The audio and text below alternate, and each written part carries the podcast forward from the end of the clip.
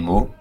We wish you a Merry Christmas. We wish you a Merry Christmas. We wish you a Merry Christmas and a Happy New Year. We wish you a Merry Christmas. We wish you a Merry Christmas. We wish you a Merry Christmas. Bonjour à toutes et bonjour à tous pour le dernier épisode de Démo et Débat en 2018, une année qui fut riche en bons livres grâce à vous tous et aussi en mauvais livres à cause de vous tous.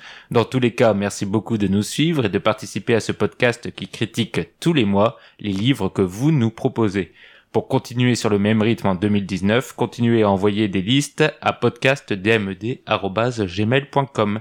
Que ce soit un seul livre ou une trentaine, on prend tout, donc n'hésitez surtout pas.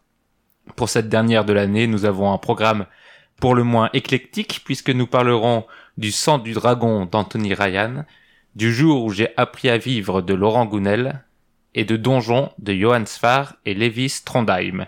Et pour cela, nous accueillons Esther. Bonjour Esther. Bonjour Mehdi. Quel est ton mot du mois? C'est bouiné.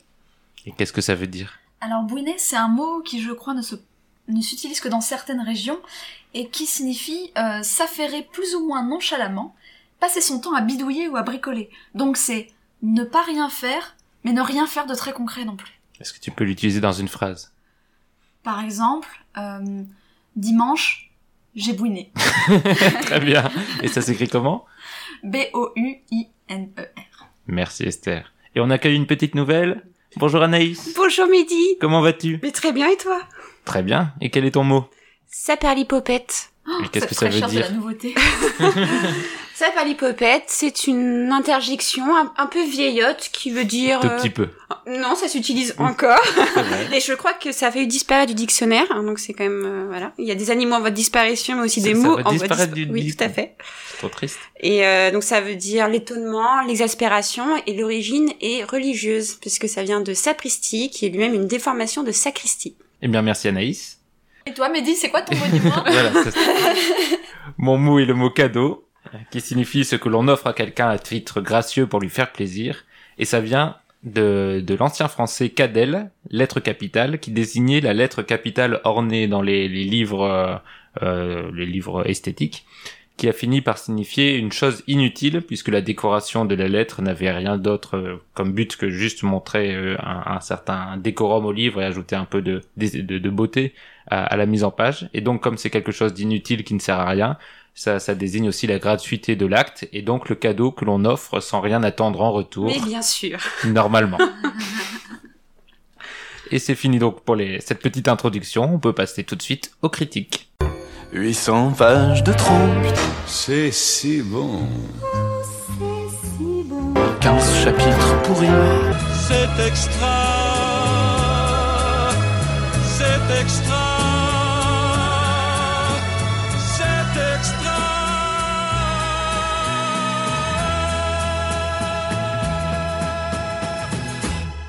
Et on commence tout de suite les critiques avec le sang du dragon d'Anthony Ryan qu'Anaïs va nous présenter. Merci Midi pour cette présentation qui n'est pas forcément très facile de présenter un livre de fantasy. Donc euh, on va commencer par le commencement. mais tu vas briller Anaïs. Euh, Peut-être parler de l'univers avant de parler du, de l'histoire, parce que comme ça on se situe un peu mieux. Donc euh, on est dans un monde où euh, qui correspond pas du tout à ce qui se passe sur la Terre. Il y a d'autres continents, d'autres, enfin un rythme calendaire. On est en plutôt en période un peu révolution industrielle avec, euh, je sais pas, l'énergie, c'est la vapeur et du sang de dragon qui permet d'améliorer la performance des machines, mais aussi des humains, mais pas de tous les humains, seulement de quelques privilégiés et on sait pas pourquoi c'est eux. Euh, on comprend qu'il y a du capitalisme aussi, qu'il y a des gens, qu'il y a une espèce d'élite économique. Euh, on comprend aussi qu'il y a un empereur, euh, voilà, et qu'on est un peu à la veille euh, de quelque chose, enfin, d'une crise. Et parce Guerre. que bah, d'une guerre, tout à fait, et on comprend très vite que euh, le sang de dragon, qui est un peu le fonctionnement de ce capitalisme, est de, de plus en plus de mauvaise, euh, enfin, et de Mauvaise qualité. qualité. Donc, euh, et donc voilà. Et on va suivre dans ce, dans cet environnement trois personnages qui ont des destins, euh, enfin, assez séparés.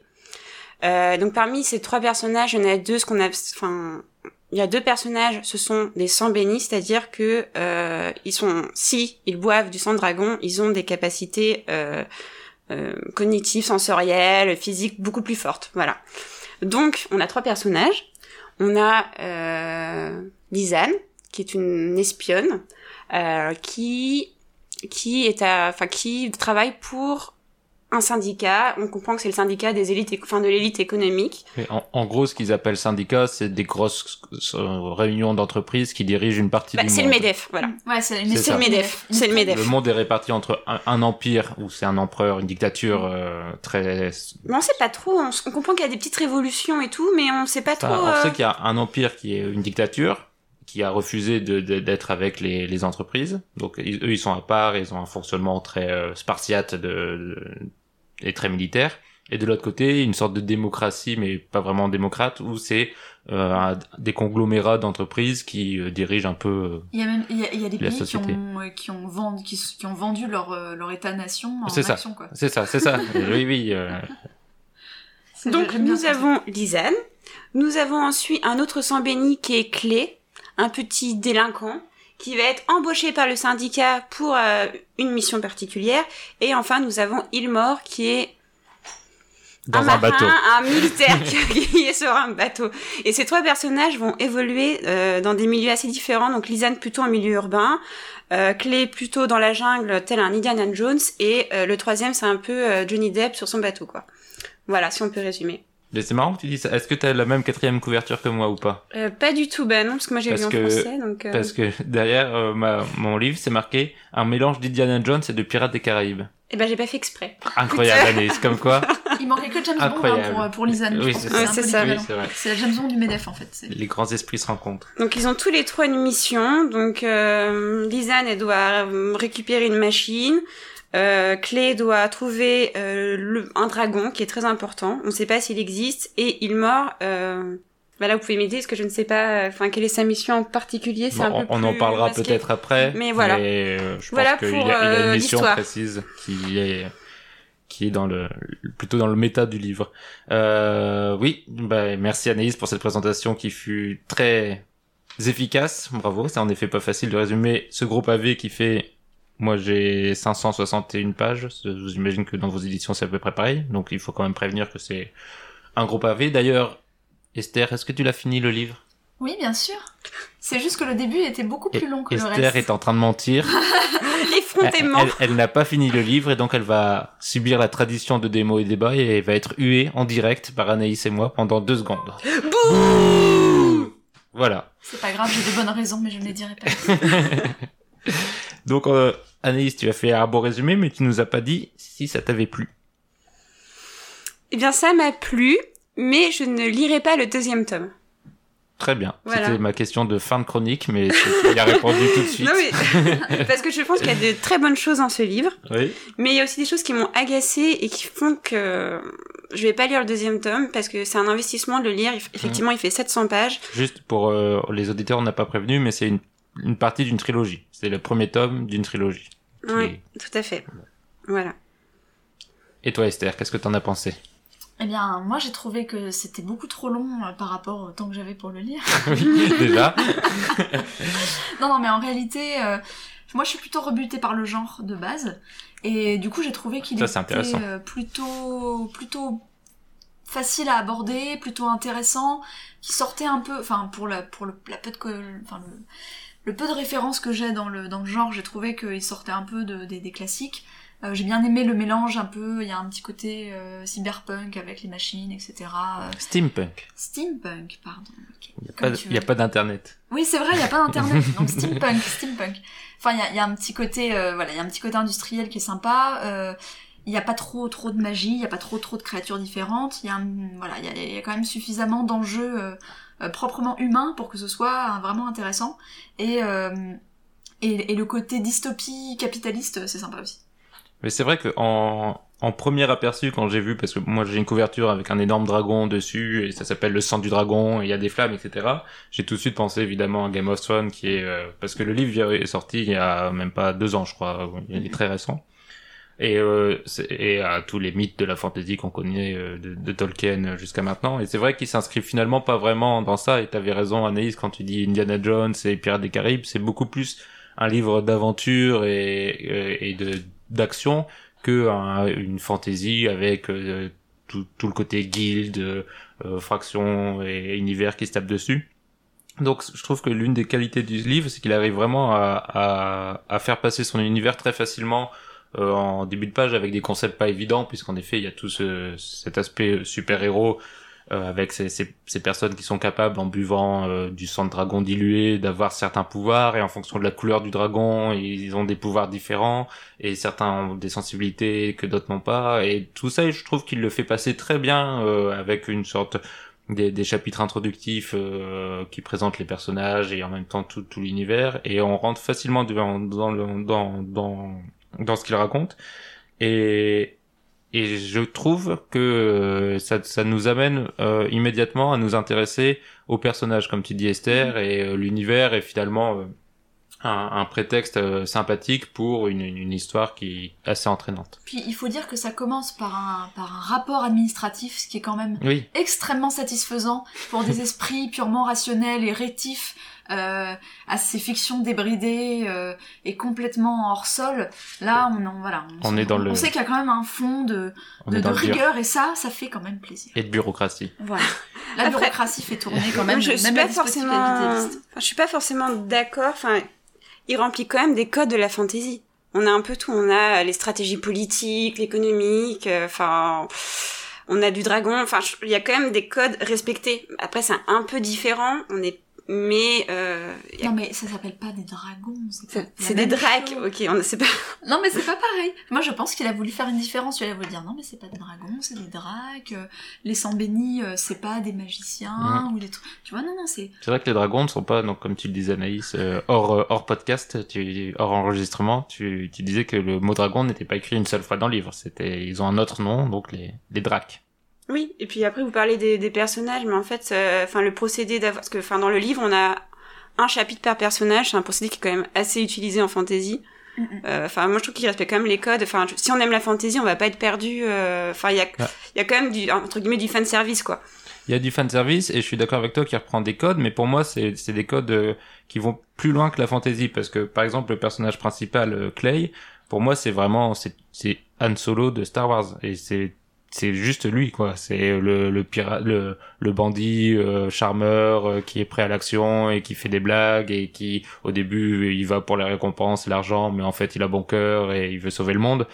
Et, et pour moi, c'est vraiment des, des clichés de plutôt des, des livres d'aventure qu'on lisait aussi jeune, euh, avec ce- ce- ces personnages flamboyants, avec beaucoup d'action, et pas forcément qui, qui dans la fantasy et, et, et plaît aux grands fans de fantasy, c'est des univers souvent très complexes et très élitistes, avec euh, la propre langue qui parfois prend des pages, euh, des, des poèmes, des descriptions à rallonge, des tribus, des différentes ethnies, etc., euh, qui composent tout un univers. Je trouve que l'intérêt de ce livre, c'est qu'il est beaucoup plus simple, accessible que euh, les grands classiques de, de la fantasy. Je pense à Oui, Tolkien évidemment et, euh, et à tous ceux qui s'inscrivent dans ce Mm. registre. Là, on est quand même dans quelque chose qui est beaucoup plus dans l'action. Et c'est pour ça que c'est aussi l'une de- des remarques que je voulais mettre en avant. Je pense que c'est, je crois qu'il a écrit pour ça, mais ça c'est c'est mon avis, mais c'est un livre pour cinéma. Enfin, c'est typiquement un livre, à mon avis, qui, qui peut être adapté extrêmement facilement tel quel et euh, même dans la façon d'écrire, de raconter les scènes, de d'enchaîner le, le rythme du livre, je, je trouve qu'il est fait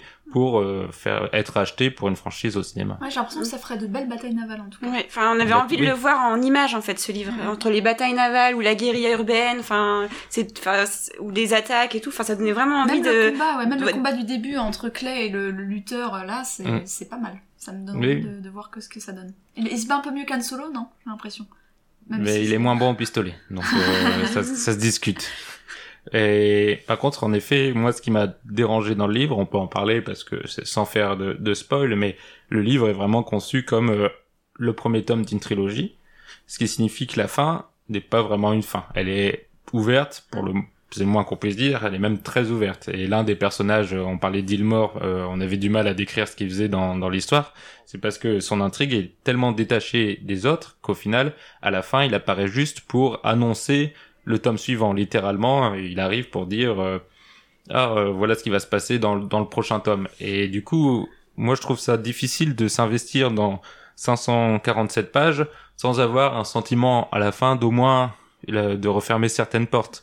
Euh, qu'il lance un univers, je suis d'accord, mais que, que ce soit vraiment juste, juste une introduction à ce qu'il veut faire par la suite, je trouve ça dommage. Heureusement, il y a certains personnages pour qui la porte se ferme bien quand même. Oui, Oui, il y a quelques. Il y a quand même des morts, et enfin, sans difficulté dès les premières pages, en fait. hein. Oui, Il faut- oui. Voilà, il faut, il faut- vous allez lire le livre, il y a des personnages qui vont mourir. Mais du coup, oui, euh, moi j'ai été frustré. Ça m'a, comme toi, Anaïs, ça m'a pas donné envie de lire la suite parce que j'aurais été très content que ça s'arrête là et qu'on ait le dénouement final et peut-être quelques ouvertures pour une suite, mais sans en avoir besoin. Mais le fait là de se retrouver presque au point zéro, de manière très étrange de l'histoire, moi ça m'a pas donné envie du tout de me relancer parce que il a pas, à mon avis, assez développé d'autres personnages ou d'autres univers derrière qui pourraient faire croire à une richesse potentielle qui existe peut-être dans le deuxième tome, mais il laisse pas assez de pistes, à mon avis, intéressantes pour nous donner envie de nous replonger. Ouais, je pense qu'une des pistes, en fait, c'est qu'on, enfin, à la fin du livre, on comprend pas trop euh, le, le système politique, économique. On n'a pas plus de visibilité euh, dans l'équilibre, en fait, euh, de, de ce monde avec les avec les dragons, et du coup, euh, ça donne pas effectivement envie de, de continuer. Et moi, j'ajouterais que c'est en plus, moi, je me suis pas du tout attachée au personnage, quoi. Ah ouais? Leur destinée, enfin, j'en avais un peu rien à faire. Enfin, j'étais là, bon bah, bah le pire étant Ilmore, parce qu'on ne sait pas Bah, trop pourquoi il est là. sûr, oui. Et donc, en gros, quand je commençais le chapitre d'Ilmore, j'étais là, bon, bah, 30 pages où je vais, euh, je vais pas m'ennuyer parce qu'il y a quand même de l'action, mais on sait pas pourquoi il est là. Mhm. Donc, euh, Et il fait son travail comme tout bon militaire. Ouais, ça. tout Il à a fait. cette Mais droiture et cette vertu et Mais ça devrait suffire. d'ailleurs, on n'a aucune description physique des, perso- de- des personnages principaux.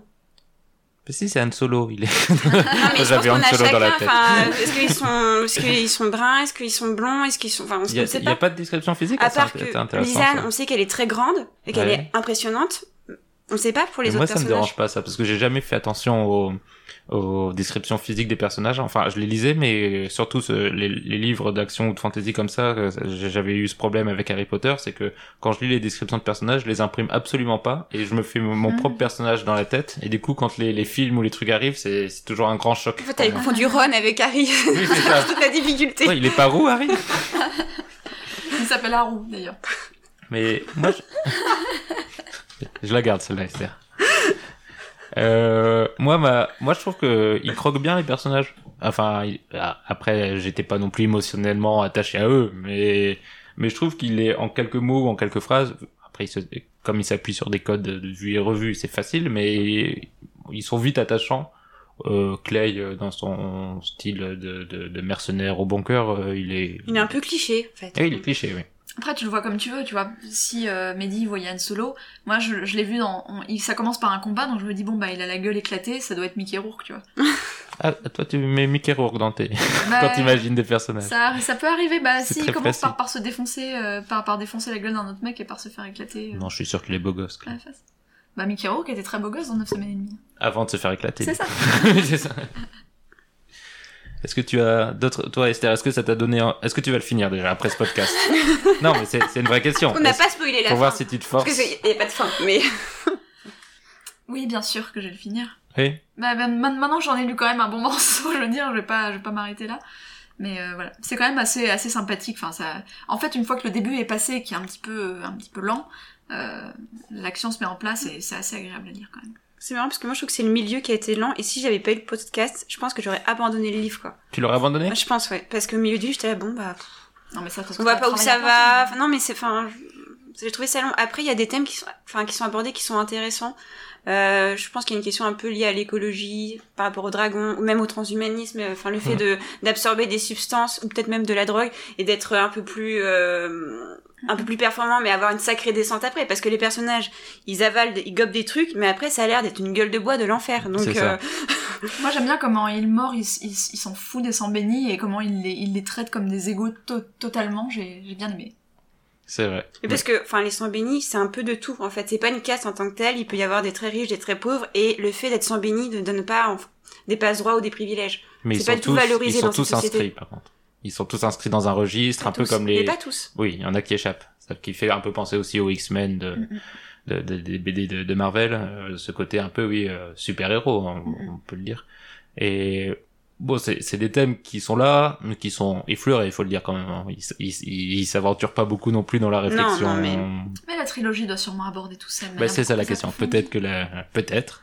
Peut-être. Alors, est-ce que toute la trilogie a été mise dans la liste non, non, je fais pas lire les tomes 2 aux Peut-être gens. que souvent, il y a un quatrième tome qui est rajouté. C'est ça Non, une là, apparemment, tétralogie. euh, oui, c'est possible. Bah là, apparemment, il est en train de repartir sur sa première trilogie, parce que c'est un, c'est un auteur qui a eu un gros succès avec une première trilogie euh, fantasy aussi, je pense.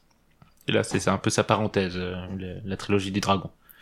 Et elle est finie aux États-Unis, donc les trois sont sortis. euh, on connaît Le deuxième tome en français. Ah, il est sorti en français le Oui, deuxième? tout à fait. Très bien. quand même regardé un petit peu. Tu dis, je vais pas le lire, mais t'as quand même. Mais non, parce qu'à la fin de mon e-book, parce que moi j'ai lu en e-book, il y avait un extrait du deuxième tome. Oh, les salauds Pour donner envie. Pour donner envie. Bah, j'ai pas lu. ça n'a pas marché. Je n'a vite pas passer au livre suivant pour le podcast. Justement, est-ce qu'on arrête là pour euh, le sang du dragon? Pas d'autres remarques à faire? Donc, euh, est-ce que tu le conseilles quand même, Anaïs? Oui, je pense que si on est curieux, faut, faut lui laisser sa chance. Esther? Tout à fait. En tout cas, euh, les premières pages. les, les premières pages sont validées. Et euh, oui, bah, si ce qu'on vous a dit vous a donné envie, si vous avez envie de lire un, un livre d'aventure et d'action euh, avec un univers intéressant, je le conseille. Mais alors pour le pas, je le conseille pas aux, aux hardcore de, de la fantasy et des Game of Thrones, etc. C'est pas le même genre du tout. Enfin, à mon avis. Mais, à conseiller. Et d'ailleurs, euh, pour avoir une petite idée de, de ce livre et de sa prose, Anaïs va nous lire un petit extrait. J'avais oublié qu'on devait lire quelque chose. Pardon, j'étais concentrée sur autre chose, sur toi, Mehdi. Mais je sais. Mais C'est pas grave, tu meubles très bien, Anaïs. ça Attendez, attend. ça marche pas. C'est la bien, panique. regarde, on est en train de discuter, ça se En plus, bien. on est en direct, donc je ne peux absolument rien faire, Anaïs. J'ai perdu la page. Ah là là, tout non, mais en c'est- train voilà. On y va? Quand tu veux. La première attaque survint deux jours après le réveil de Lisanne dans son lit d'hôpital. Une masse dense de gueules surgit de la brume matinale pour vomir leurs flammes sur les bâtiments en contrebas. Par trop conscient de la puissance dévastatrice d'un assaut de dracs, Lisanne avait bataillé ferme afin d'imposer un couvre-feu journalier à la population par le biais de patrouilles d'agents du protectorat. Pour autant, de nombreux citoyens se faisaient fort d'ignorer les restrictions et de s'accrocher à leur routine au mépris du danger. De sorte que, lorsque le couperet tomba enfin, il prit au dépourvu un grand nombre d'habitants démunis. De tous les quartiers, l'encadre fut le plus touché. Deux de ces rues se retrouvèrent en proie aux flammes en l'espace d'une minute après le passage en piqué des dracs, dont les silhouettes vermeilles regagnèrent immédiatement les cieux et infléchirent leur trajectoire pour un deuxième assaut, dirigé cette fois-ci sur les quais. Par bonheur, les équipes chargées des grondeurs et des marteleurs avaient alors suffisamment recouvré leurs esprits pour riposter. Parfait. Merci, Anaïs. Et la deuxième critique est celle de Le jour où j'ai appris à vivre de Laurent Gounel, et c'est Esther qui a la charge de nous le présenter. Alors, ce livre, c'est intéressant parce que c'est un roman, mais c'est un roman de développement personnel. Alors, qu'est-ce que c'est? En fait, on essaye de vous faire passer des messages à caractère développemental, personnellement. Vous voyez ce que je veux dire? Enfin, en gros, c'est censé améliorer votre vie et votre personnalité et persister dans votre être et tout ça et tout ça, euh, à travers l'histoire euh, d'un petit groupe de personnages. Et donc, on a Jonathan. Alors, ça se passe à San Francisco, alors peut-être on devrait dire Jonathan. Jonathan. Donc, Jonathan, Jonathan. qui est un, qui est un assureur, qui a fait l'erreur fatale de démarrer une entreprise avec sa femme Angela, et euh, son associé Michael, Michael.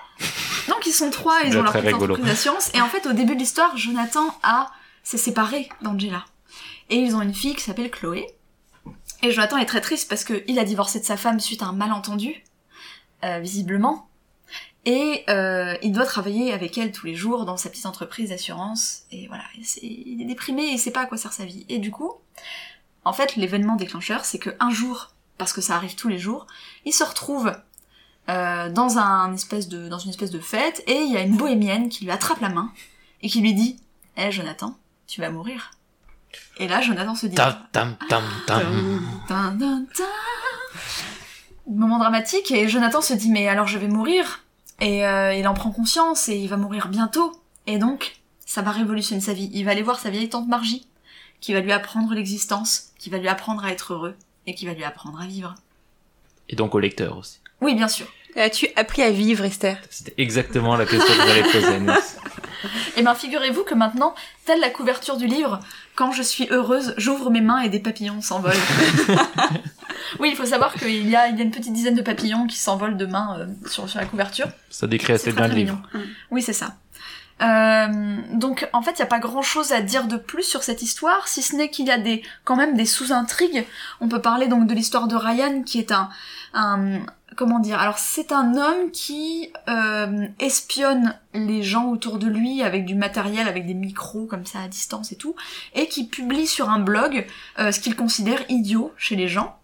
Euh, ce qu'il considère idiot chez les gens et, euh, et qui voilà qui, qui veut s'en moquer sur internet. Donc voilà, c'est c'est un peu l'antagoniste de l'histoire. Euh, et on a aussi Gary, qui est un vendeur de muffins, euh, qui, n'est, un- qui est vraiment insuffisamment reconnu par euh, voilà. Mais il a qu'à a. ronchon aussi. Oui, voilà, il Ah, est veux très dire- ronchon. Il maltraite ses enfants. Euh, Enfin, il, il ne les bat pas, mais en gros, les néglige voilà, un peu. Il les néglige. euh, il les, il les, comment Il rouspète. Oui, il il les rouspète beaucoup. Alors que ses enfants sont joyeux et eux, ils savent En vivre. temps, euh, je suis Et désolée, Gary ne le sait pas. Il a, il a une boulangerie à tenir, il doit vendre des muffins, euh, personne lui dit bonjour, lui dit merde. Enfin, non, voilà, enfin, le... Et puis, son- et puis les clients sont jamais contents et ça c'est et ça c'est pas bien. Donc voilà. Donc à part ces deux sous-intrigues, on a en gros fait le tour des personnages. Oui.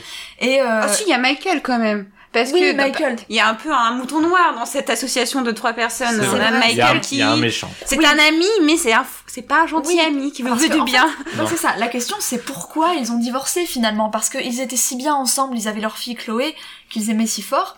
Et en fait c'est parce que peut-être que voilà, peut-être que Nous n'en quelqu'un dirons pas plus. voilà peut-être que quelqu'un a mal agi dans toute cette histoire et que finalement Jonathan ne méritait pas ça. Et euh, peut-être que tout ça va, va trouver une issue. Mais au fond, Esther, est-ce que cette intrigue, on n'en a pas un peu rien à faire en lisant ce livre?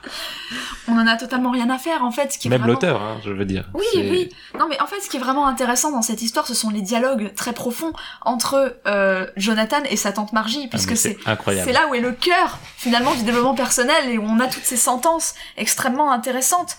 euh, où on a même des analyses sociologiques. J'ai- relevé quelques citations av- avant de faire la grande citation, mais par exemple, euh, voilà, on comprend par exemple comment la vie de certains enfants riches finit par déboucher sur la consommation de drogue dure. Parce qu'en fait, être riche, ce n'est pas le bonheur, vous comprenez? Et donc, il est nécessaire de trouver le bonheur dans les paradis artificiels. Et une sentence du développement personnel, Mais c'est pas le bonheur non plus. Mais hein. non, non, pas du tout. non, bien sûr, évidemment. Mais voilà, et, et, on- et comme ça, on a plein d'épiphanies en fait au fur et à mesure de la lecture. Par exemple, nos vies à 100 à l'heure nous amènent parfois à négliger ce qu'on aime. Est-ce que ce n'est pas une vérité universelle de nos sociétés développées et capitalistes C'est Eh vrai. bien, à méditer. Je pense que Il faut vraiment. ralentir. Voilà. Je, je, je pense que vraiment il faut, il faut lire ce livre pour euh, prendre conscience de la, de, de la vacuité de nos existences et de comment enfin vivre heureux Mm. et apprécier les, et apprécier les balades dans la nature. Ouais, j'avoue, moi j'avais j'avais un a priori avant avant de d'entamer ce livre parce que je connaissais de deux noms Laurent Gounel et je savais un peu ce qu'il faisait, euh, le développement personnel, etc. Et donc au début j'étais parti en me disant je vais sûrement pas aimer ce livre. Et après avoir refermé ce livre, je me suis rendu compte que c'était le pire livre que j'ai jamais lu de ma vie. Mais c'est vraiment une catastrophe de la première lettre à la dernière lettre. Il est extrêmement La sentence est Ah, irrévocable. mais c'est Non, mais c'est c'est vrai. impressionnant. Mais j'ai été C'est-à-dire que choqué de, de ce que j'ai lu. au- au-delà de, de, de l'histoire sans intérêt, puisque puisqu'en fait cette histoire de bohémienne, bon, voilà. voilà. Bon, Parce que vous savez, nous allons mourir. Enfin, je, je, je Oui, voulais juste vous prévenir, en C'est fait. ça.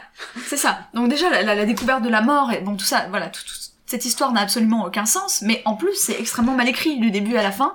Euh, ce ne sont que des que des redondances euh, dans dans, dans l'écriture, que que des images éculées euh, qui sont euh, voilà qui qui voilà, il y a il y a, y a aucun double sens, il y a, y a aucune profondeur, c'est c'est juste de la morale, c'est presque de la religion en fait, Mm. euh, du développement personnel qui est délivré à travers un conte. C'est un bout de bible moderne en fait. Ouais, c'est, c'est assez creux et parfois on a envie d'aller un peu plus loin. Enfin, bah Laurent, vas-y. euh.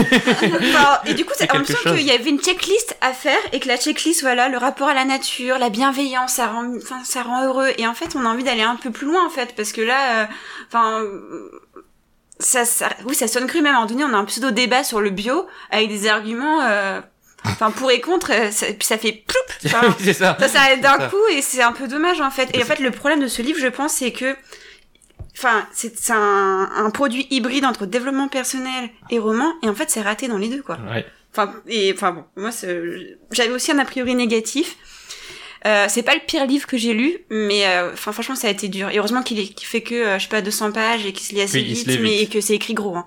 Mais ce qui, ce qui Mais, est euh, impressionnant, c'est que le, le, le scénario, le, on dirait vraiment un téléfilm d'M6. C'est le, Oui. vraiment le, le, le, le père euh, qui est trop occupé, qui travaille trop, euh, mais confronté à, à la mort, tout d'un coup, il change sa vie. On l'a vu mille fois dans les contes de Noël, etc. Déjà, ça, c'est mauvais en soi, c'est mal écrit, c'est mal raconté. Mais encore, c'est juste vraiment un prétexte pour faire passer des messages. Et donc, le, le livre est une série de petites anecdotes, de petites histoires qu'on raconte, euh, qu'on voit par, passer souvent dans les Et les- chaînes de mails de Ouais, vieux ou les, les messages Facebook ou les trucs comme ça.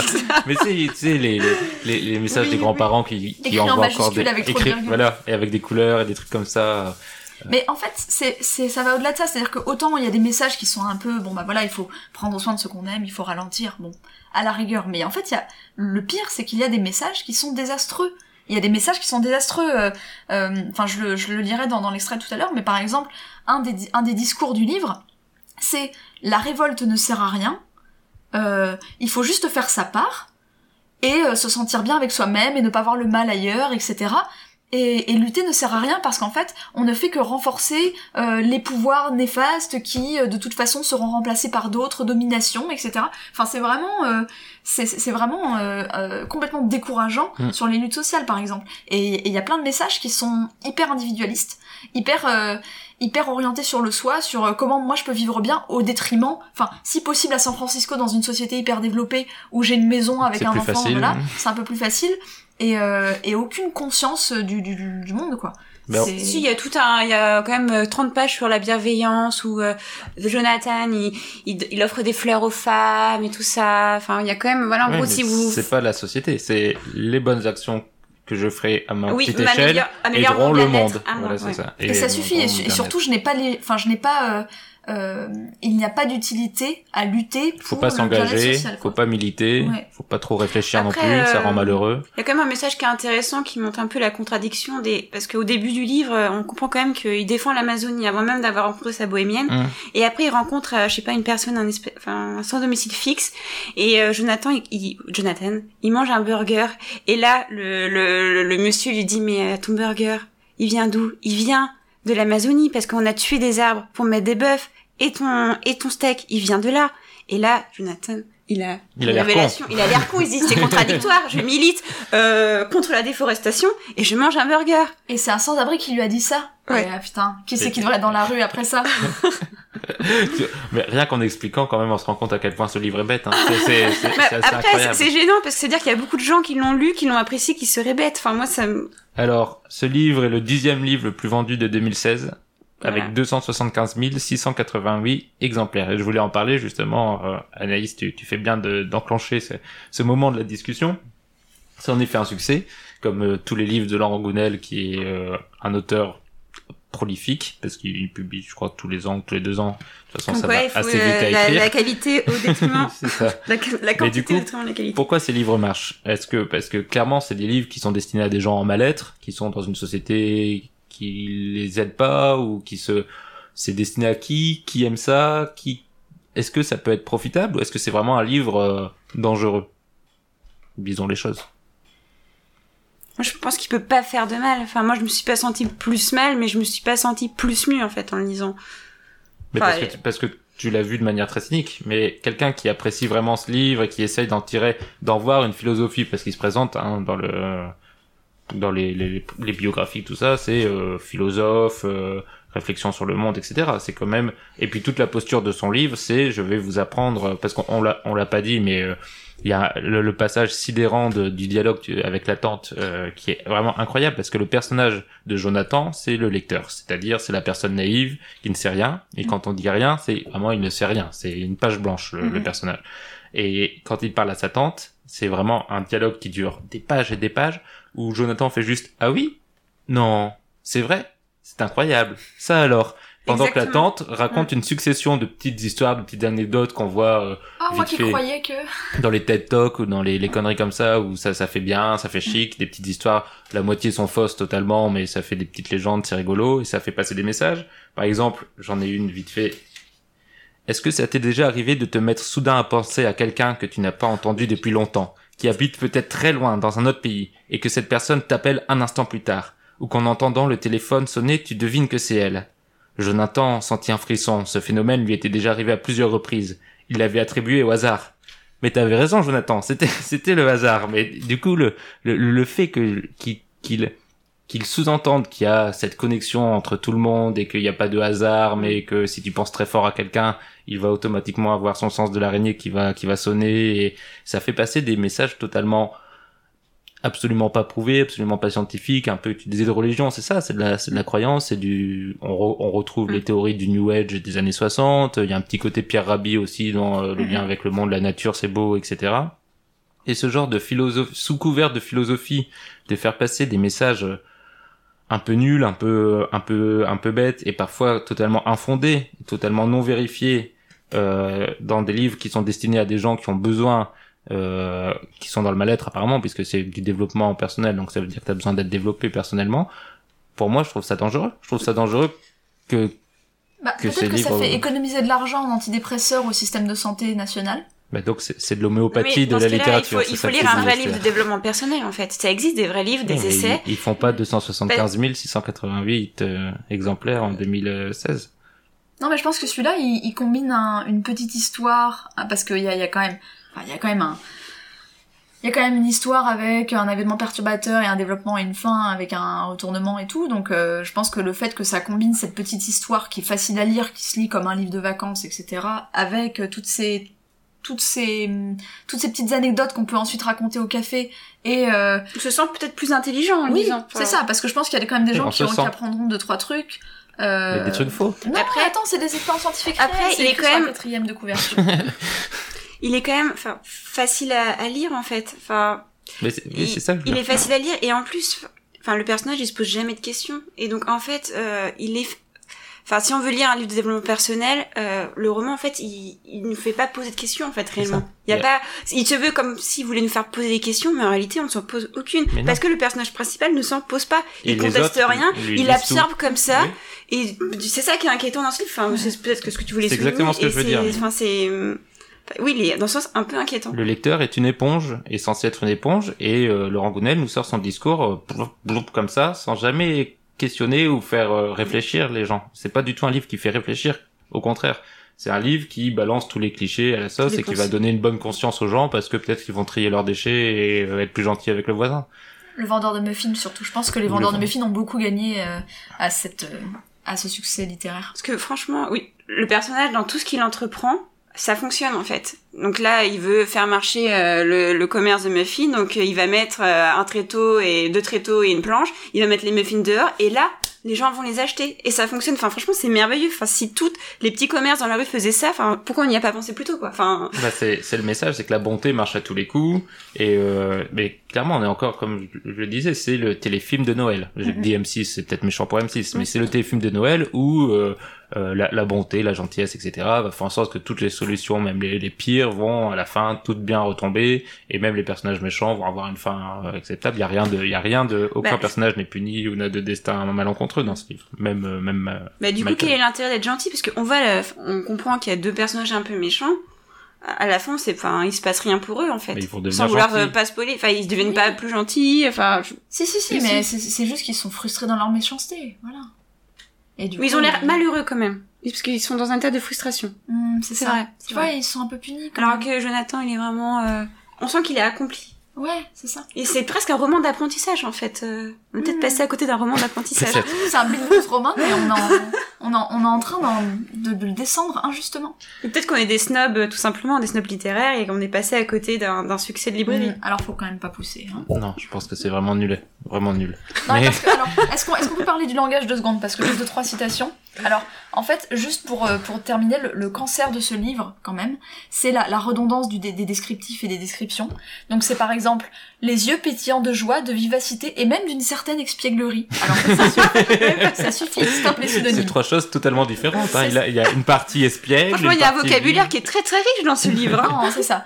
Et, euh, et alors ça, c'est plein d'odeurs, c'est plein de sensations. Alors des fois, ça sent, qu'est-ce que j'ai noté? Ça sent la brume estivale. Des fois, ça sent l'air marin. Et des fois, la végétation a le parfum des vacances. Alors je vais vous dire, tout est possible. Franchement, San Francisco, ça a l'air pas dégueulasse. Mais moi, une question primordiale que ce livre m'a posée, et euh, je connais absolument pas l'univers du développement personnel. Est-ce que est-ce qu'il y a des gens sérieux? Est-ce que c'est quelque chose qui peut aider les gens sérieusement, de manière de manière construite, etc. Est-ce que cet homme est un charlatan qui surfe sur le, développement personnel avec des petites histoires qui font mouche et qu'il qu'il est donc, à mon sens, c'est ça que je voulais dire dangereux parce qu'il piège les gens qui ont vraiment besoin de vraies séances de développement personnel avec ce genre de livre ou est-ce que c'est l'ensemble des développements personnels qui est euh, une escroquerie et que c'est toujours comme ça. Est-ce que tous les livres de développement personnel sont aussi catastrophiques que ça? Si c'est le cas, il faut il faut faire quelque chose, il faut lancer une pétition sur Change ou faire euh, c'est c'est terrible. Je pense qu'il y a un peu des débats sur le sujet, enfin, d'a- d'a- d'après ce que j'en sais, moi j'en ai lu deux trois pour me faire une idée, et ça varie vraiment, c'est-à-dire que ça va du, euh, de, de, de la soupe euh, positive à des choses qui sont vraiment des extraits de, enfin des, des conclusions d'études psychologiques, etc., qui montrent le cheminement du cerveau, euh, qui va plutôt te tourner vers des pensées négatives euh, ou un cheminement négatif, et à l'inverse un cheminement euh, positif, ou en tout cas qui va te faire passer à l'action, etc. Donc en fait, ça, ça va de l'un à l'autre. Euh, ce qui est toujours dangereux dans le développement personnel, d'après ce que j'ai entendu et ce qui fait souvent débat, c'est qu'en fait, euh, tu, ne peux pas avoir un développement universel, enfin tu peux pas avoir la réussite universelle de tout le monde dans le système actuel, euh, contrairement à ce qu'on te fait croire dans le livre. Oui. C'est et en général, quand toi tu choisis, enfin quand, quand toi tu parviens à, à t'en sortir, c'est au détriment d'autres personnes. Euh, et ça, c'est jamais dit dans les livres de développement personnel, évidemment. C'est vrai. Mais c'est oui, ce serait plus compliqué. Bien sûr. Tout de suite. plus complexe à faire une petite histoire sur sur ce genre de thème. Et c'est pas fait pour régler des problèmes évidemment qui te sont propres et qui sont enfouis, euh, qui font partie de ton histoire. Non, c'est fait pour euh, euh, euh, pour euh, pour mettre des, des, des pansements sur des sur des problèmes immédiats quoi. Alors, si vous vouliez savoir ce qu'a voulu faire l'auteur en écrivant ce livre, j'ai lu une, une citation euh, dans une, une interview. J'ai voulu écrire une histoire donnant l'envie irrésistible de vivre dès aujourd'hui selon nos aspirations profondes afin d'être pleinement satisfait de notre existence. Et il inspira à plein poumon des bouffées d'azur. C'est ça. C'est une vraie citation du livre. Et si vous voulez avoir un petit exemple, peut-être pour les gens qui ne connaissent pas le développement euh, personnel, etc., moi, ça m'a fait penser à quelque chose, c'est euh, les livres de Bernard Werber, euh, Les fourmis, où il y a toujours des petites, parfois des petits messages, des petites scénettes, etc., qui sont un peu, euh, parfois too much, où tu te dis, bon, là, euh, tu es en train un peu de nous emballer, de nous pipoter euh, Bernard Werber, etc. Et en fait, il suffit de prendre juste ça du livre de Bernard Werber, c'est ces parties-là, et fois mille, en pire, et c'est c'est le livre de Laurent Gounel. Donc ça peut donner peut-être une idée à ceux qui, qui connaissent euh, la littérature de Bernard Werber.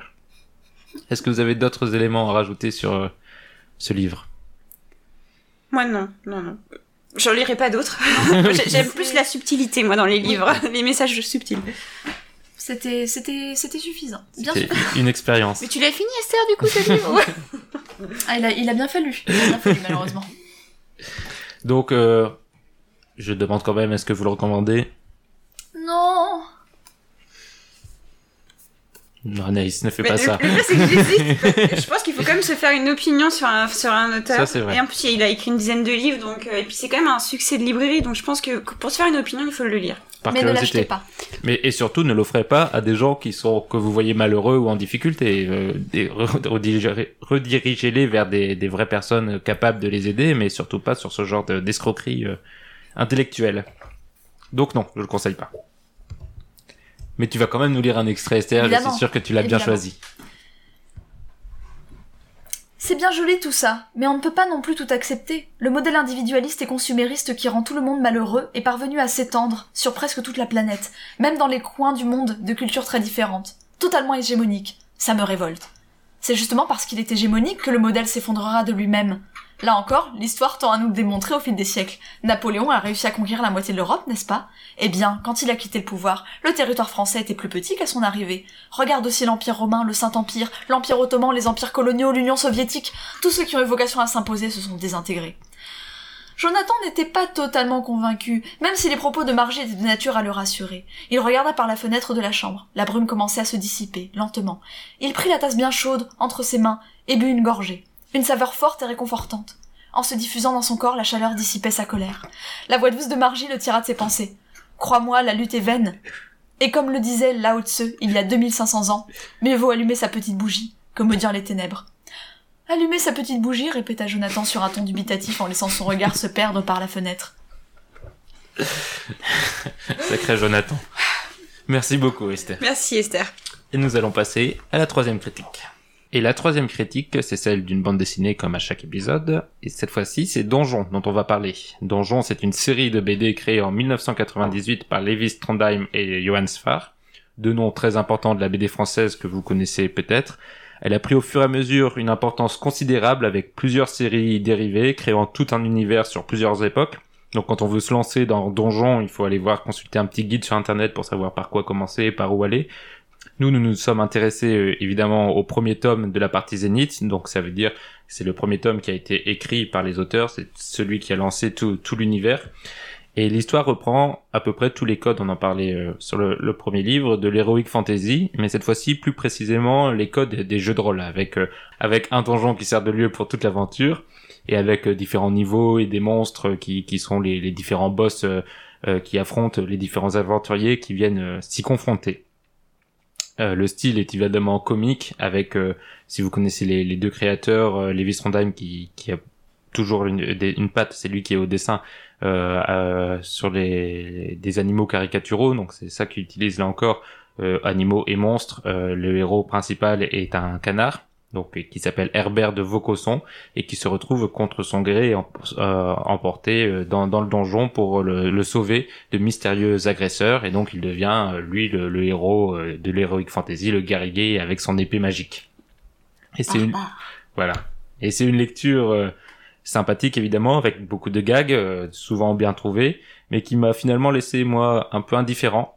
Alors, je sais pas vous, mais Tu n'as pas de dame, Mehdi, oui ouais. ton...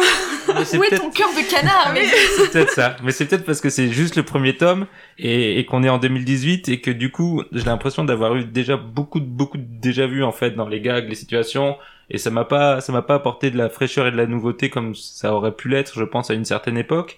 Et, euh, et j'ai, oh, j'ai j'ai pas détesté, hein, j'ai même aimé, mais j'ai pas été enthousiasmé comme euh, on, on parle de cette BD quand même comme l'une des, des grandes architectures comiques de la BD française euh, franco-belge du, du 21e siècle, 20e, les deux. C'est de 98, hein, il me 98, semble. ouais. C'est 20. Ouais, mais c'est ça, mais ça Mais fait c'est un 20 peu ans les quand même. Bah, ça s'est étiré sur beaucoup d'années. Oui, c'est vieux. Oui, mais euh, du coup, cet absurde qu'il y a dans, enfin, le, le, le parti pris de l'absurde comme ça, c'est, c'est, enfin, c'est, c'est vraiment quelque chose de récent finalement. Oui. Oui, c'est pour, mais c'est c'est pour ça que je, je juge pas à, Mhm. à l'époque. Je, je- en le lisant maintenant, ça m'a peut-être moins plu que si je l'avais lu en 98, à l'âge de 7 ans. Mais, mais par contre, ce que j'ai beaucoup aimé, moi, c'est euh, l'inventivité du, du, de la BD, c'est-à-dire que même dans les monstres, le choix des monstres, les dessins des monstres, la, la façon dont les, les situations sont scène, etc., on sent vraiment que ça fourmille d'idées et qu'ils en ont encore beaucoup euh, pour les prochains tomes, qu'ils en gardent sur le côté parce que on a vraiment l'impression qu'ils qu'ils ont créé un univers dans lequel ils ont mille choses à faire et à dire et ça c'est intéressant et ça donne envie de continuer mais j'ai- moi je suis un peu resté sur ma fin Bah, notamment, euh, on a un peu l'impression qu'ils inventent des règles et des créatures au fur et à mesure, un peu comme ça les arrange. Enfin, ah oui c'est ils s'amusent comme ils veulent oui.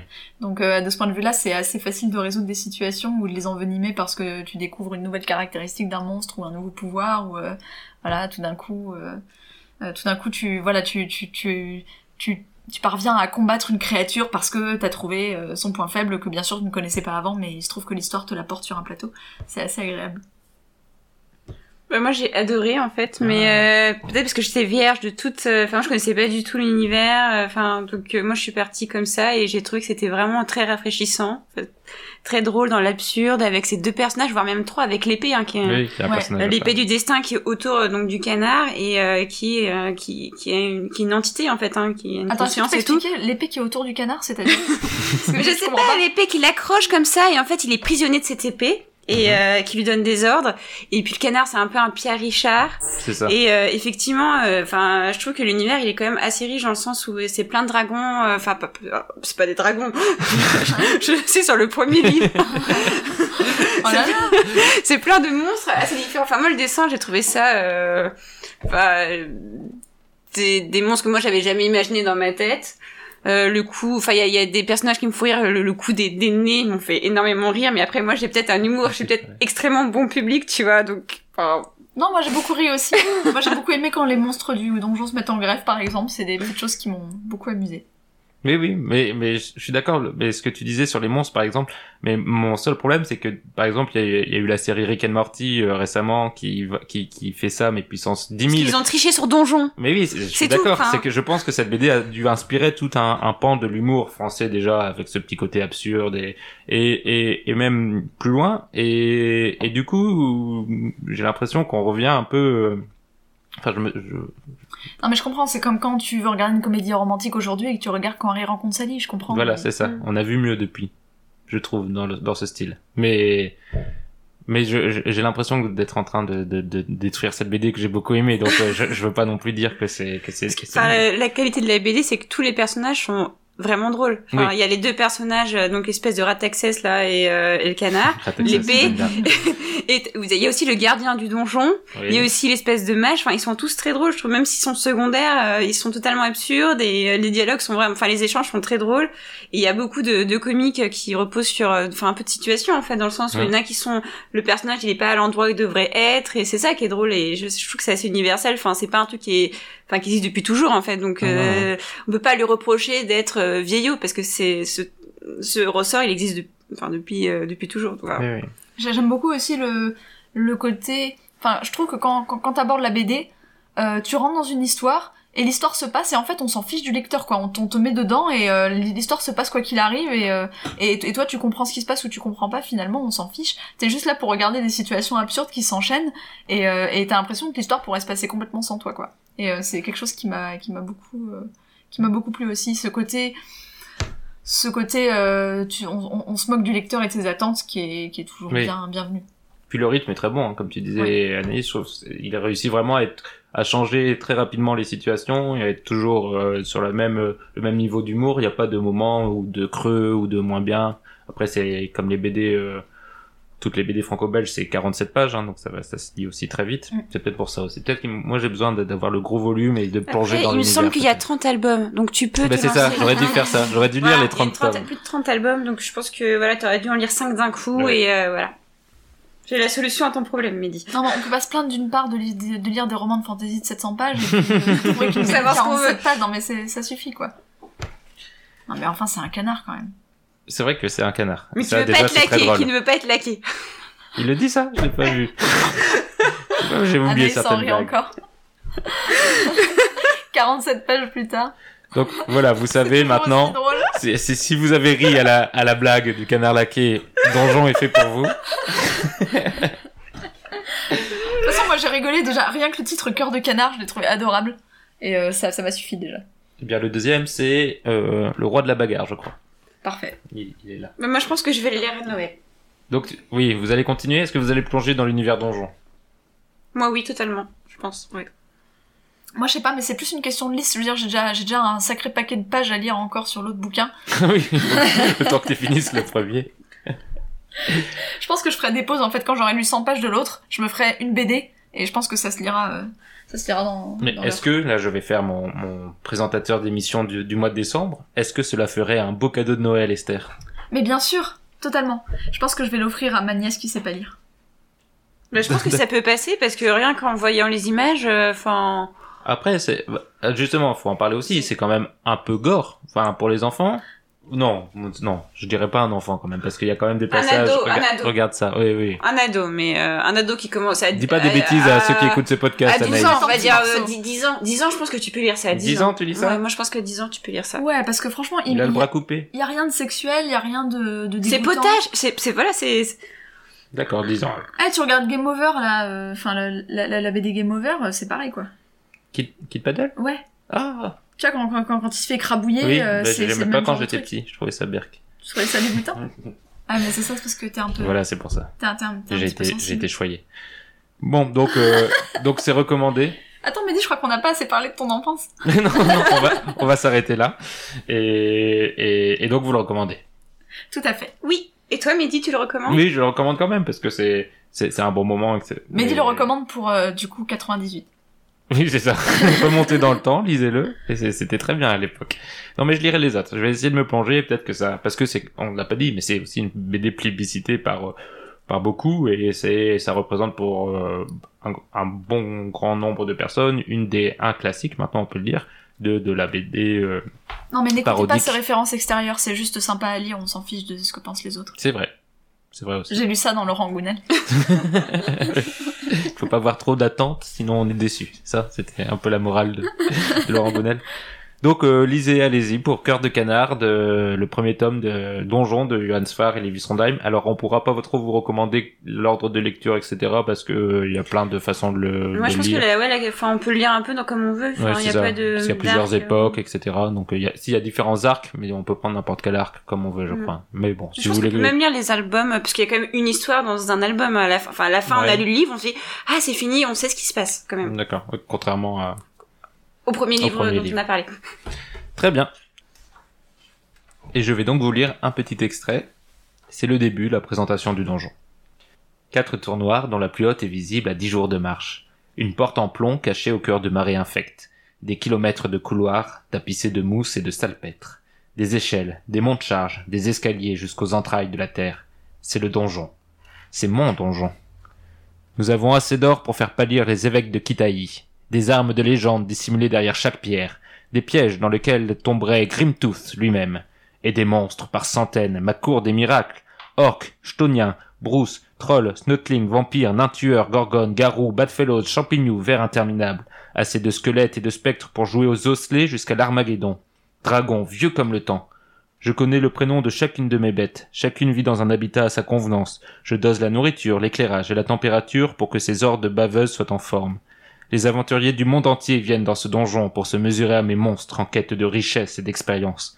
Ils se pressent tous pour venir mourir chez moi. Et vous, vous débarquez avec votre tête de chaussettes en exigeant que je vende mon donjon? Vous êtes fous Tête de chaussette. Mais moi, je ne suis pas ainsi que certains de tes prêtres du amis. Tu peux avoir confiance en moi. Aie confiance, crois en moi, que je puisse veiller sur toi. Et nous voici de retour pour les recommandations. Et c'est Anaïs qui va commencer. Qu'est-ce que tu nous recommandes, Anaïs? Je vous recommande d'aller voir le Cirque Plume, leur dernier spectacle qui s'appelle Une dernière saison. Donc euh, pour l'instant ils sont à Paris jusqu'à fin décembre. Ils ont déjà été à La Rochelle, au Havre et là ils vont continuer leur tournée donc euh, dans le sud-ouest, en Belgique, en Bretagne, en Normandie. Donc tout le monde peut aller le voir euh, parce que je pense que tu as des auditeurs partout, Mehdi. Oui. Donc le cirque plume, comme son nom l'indique, c'est un cirque. Donc vous rentrez dans un chapiteau. Vous avez des clowns, vous avez euh, des, des, des spectacles typiques de cirque, des contentionnistes, des acrobates, mais euh, vous n'avez pas d'animaux et vous n'avez pas de pistes euh, en tant que telle. C'est une scène et euh, tous les numéros s'inscrivent dans un schéma, on va dire narratif, où on suit les quatre saisons. euh, donc le printemps, enfin vous les connaissez. Je vais pas vous les citer. Non, mais Merci, que je pourrais les rappeler dans l'ordre Parce que des fois, moi, je les mélange. Et euh, ce, qui est, ce qui est bien, c'est que chaque, enfin, c'est vraiment des artistes complets parce qu'ils sont à la fois clowns. Il y a une musique originale qui est vraiment propre au, au spectacle. Il y a un- une décoration qui est splendide, une scénographie qui est, qui est vraiment géniale. Donc, allez-y. Merci, Anaïs. Esther, quelle est ta recommandation? Euh, moi, j'aimerais com- recommander un film. Alors, c'est pas un film qui est au cinéma. Enfin, en tout cas, il est peut-être dans certains cinémas, mais c'est un film de 1964, euh, réalisé par Sidney Lumet, qui s'appelle Point Limite. Et donc, c'est un film de guerre froide, où, en fait, l'histoire, c'est euh, l'armée américaine qui envoie par erreur des avions pour bombarder Moscou. Et le président des États-Unis et tous ses généraux essayent euh, désespérément de convaincre Moscou que c'est une erreur Oups. et que euh, il ne faut pas déclencher une guerre nucléaire. Donc c'est euh, c'est extrêmement bien fait. C'est il y a encore il y a, y a beaucoup de suspense pour un film des années 60. C'est assez haletant et c'est Henry Fonda qui joue le président. Oh, trop bien Le plus grand acteur de l'histoire des États-Unis, avec James Stewart. Et moi, je vais vous recommander un film beaucoup plus récent puisqu'il est sorti euh, hier, donc euh, au moment où on enregistre. Donc, il sera, à mon avis, pendant tout le mois de décembre à l'affiche puisque c'est un film parfait pour les vacances de Noël avec les enfants. C'est Spider-Man New Generation, c'est le titre français. Euh, de manière paradoxale, et c'est une très mauvaise traduction ou non traduction, je sais pas, du, du titre original qui est Spider-Man Into the Spider-Verse. Et qu'est-ce que le Spider-Verse? C'est le multivers Marvel. Là, je vais commencer à vous faire peur en utilisant des mots techniques, mais c'est très facile à comprendre. C'est juste que euh, il y a plein de dimensions parallèles dans l'univers Marvel, et donc plein de Spider-Man différents, et tous ces Spider-Man, au moment d'un accident technologique comme euh, les films de super-héros dans le secret, se retrouvent dans la même dimension et doivent combattre ensemble euh, une menace. Ce qui est assez incroyable dans ce film, c'est déjà sur le plan formel, il est d'une beauté incroyable et je suis toujours incapable de décrire à la fois parce que je m'y connais assez peu en technique d'animation, mais aussi parce que je pense qu'il est très novateur sur la façon dont c'est fait. C'est un mélange de 3D et de 2D avec des couleurs dans tous les sens. On a l'habitude des films de super-héros assez gris, et assez dark. Celui-là pète de couleurs dans vraiment c'est de du début à la fin du film, c'est un feu d'artifice et c'est euh, vraiment beau et c'est aussi beau dans la façon dont il respecte le, le personnage de Spider-Man en le démultipliant, c'est-à-dire que le fait qu'il y ait plein de Spider-Man différents, le principal est Mike Morales, un personnage qui a été créé récemment dans les comics et qui est euh, qui était à- qui avait repris le costume de Spider-Man à la mort d'un Peter Parker d'un univers parallèle et qui a la particularité d'être latino. Et donc c'était l'une des figures de proue d'un renouveau des comics Marvel euh, qui mettent en avant la diversité. Et ce film embrasse totalement ce, cela en il y a une euh, Spider-Man femme, un Spider-Man des années 30 noir qui à mourir de rire, Spider cochon qui existe vraiment dans les comics c'est aussi présent. Et, euh, et tout ça, ça réunit tous ces Spider-Man avec comme message que tout le monde peut être Spider-Man parce que Spider-Man c'est avant tout euh, la, le symbole de l'adolescent raté qui euh, a du mal à, communiquer avec les autres et à se construire euh, vis-à-vis de, des responsabilités qu'il a. Et le film réussit vraiment à rendre hommage à cette création de Stan Lee originale. Donc avec une nouveauté, une fraîcheur, un point de vue totalement différent, il arrive vraiment à, à retranscrire cet esprit-là et je trouve ça vraiment très fort. Et donc c'est sûrement l'un des meilleurs Spider-Man au cinéma, l'un des meilleurs films de super-héros au cinéma. Donc euh, allez-y euh, en toute urgence si vous aimez ça. Et euh, c'est visible en effet euh, pour tout le monde. Donc que vous ne connaissiez rien au film de super-héros ou que vous soyez fan, euh, vous pouvez y aller. Et enfants et adultes confondus aussi. Donc euh, c'est ma recommandation de Noël. Merci Mehdi. Merci Midi. Ça Esther. donne envie d'y aller. Eh ben, j'espère bien. Esther Anaïs, vous allez nous quitter puisqu'on va passer à la dernière partie de ce podcast qui est le tirage au sort avec les chroniqueurs du mois prochain. J'espère que ça vous a plu et je vous dis au revoir à une prochaine fois. Au revoir Midi. Au revoir Mehdi, on reviendra. Ah, très bien. Et on passe donc au tirage au sort.